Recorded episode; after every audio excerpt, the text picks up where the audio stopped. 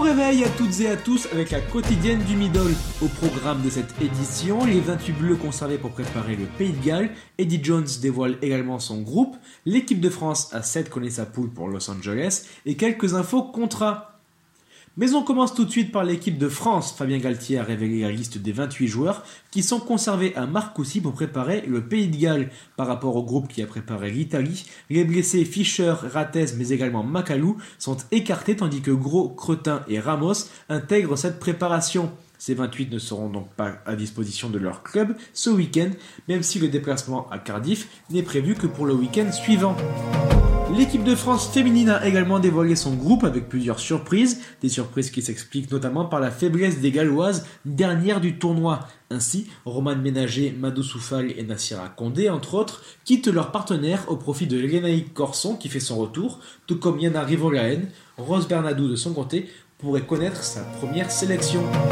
Enfin, c'est Teddy Jones qui a dévoilé un groupe de 25 Anglais pour préparer l'Irlande. Oui, c'est trois joueurs de moins que l'équipe de France. Parmi les changements marquants, on remarque que Courtney est mis au repos, tandis que Tuilagi et Slade, tous deux blessés, achèveront leur rééducation au sein de ce groupe.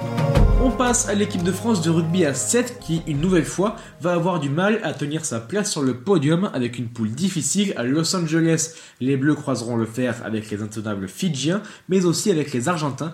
La dernière équipe de la poule sera beaucoup plus abordable puisqu'il s'agira des invités, la Corée du Sud.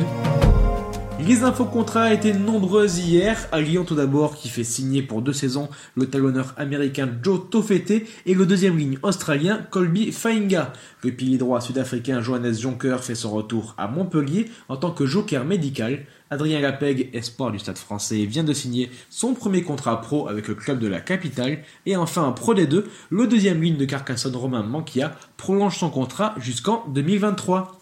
C'est fini pour aujourd'hui, merci d'avoir suivi cette édition et à demain pour une nouvelle quotidienne.